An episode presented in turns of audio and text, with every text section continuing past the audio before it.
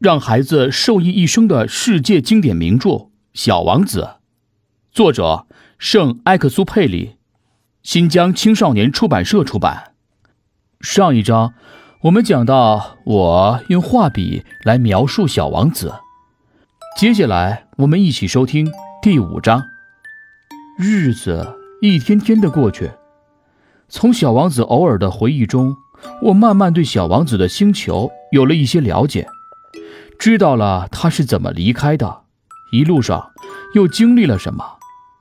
第三天，我得知了猴面包树遇到的灾难，这次又是因为那头绵羊。因为小王子突然忧心忡忡地问我：“这是真的吗？绵羊会吃矮灌木吗？”“嗯，它爱吃。”“哦。”太好了，真奇怪，为什么绵羊吃不吃矮灌木会如此重要？小王子又问：“那么说，他们也会吃猴面包树吗？”我回答说：“不是的，猴面包树可不是矮灌木，相反，这种树巨如城堡，就算它牵来一群大象，也吃不完一棵猴面包树。”牵一群大象的话，惹得小王子哈哈大笑起来。我们得把大象们一头头叠起来，还要叠得老高老高才行。他聪明地宣布：“猴面包树长大之前都是很小的。”完全正确，我说。可为什么要让绵羊去吃猴面包树？拜托，那还用说吗？他回答。好像那是理所当然的事，而我却得费上半天劲儿，靠自己苦苦的摸索。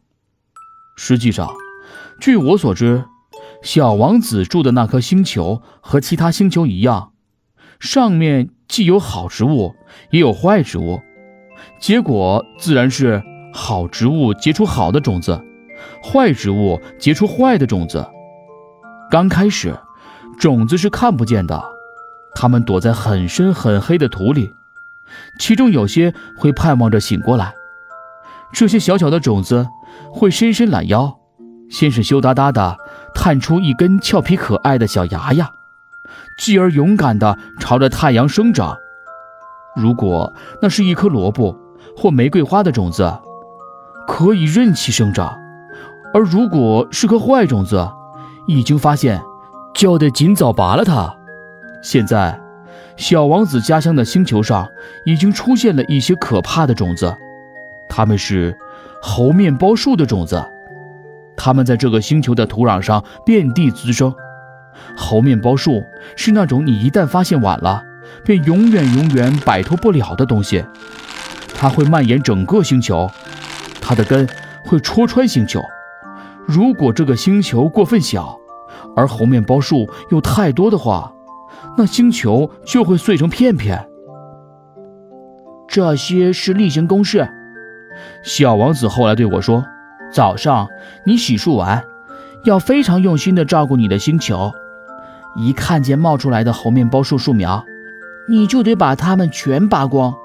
它们的幼苗和玫瑰花长得很像，这活很枯燥。”小王子又加了句：“不过很简单。”有一天。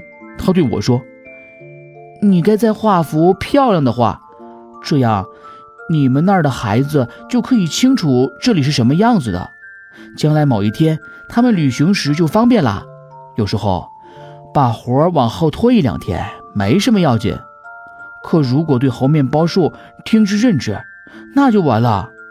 我知道一个星球，那里住着一个懒家伙，他从不去照管他的三棵灌木。”于是，按照小王子的描述，我画了那个星球的模样。我不怎么喜欢说教，可是因为很少有人了解猴面包树的危险，而对那些可能在小星球上迷路的人来说，就该考虑到这种危险。因此，我会破例开口，一字一顿地警告孩子们：“喂，你们一定要小心那些猴面包树。”我的朋友们和我一样。在危险中待久了，早已浑然不觉。所以，为了那些迷路的人们，我要努力的画好它。我必须这样做，无论这事有多费力。也许你会这样问我：为什么在这本书里，别的画都不如这棵猴面包树看着那么壮观显眼呢？原因很简单，我很努力的想画好别的画，却始终画不好。而对于猴面包树，可能是因为它太重要了，我画的格外用心，以至于超水平的发挥了画技。我画好了猴面包树，接下来会发生什么有趣的故事呢？我们下一章继续讲述。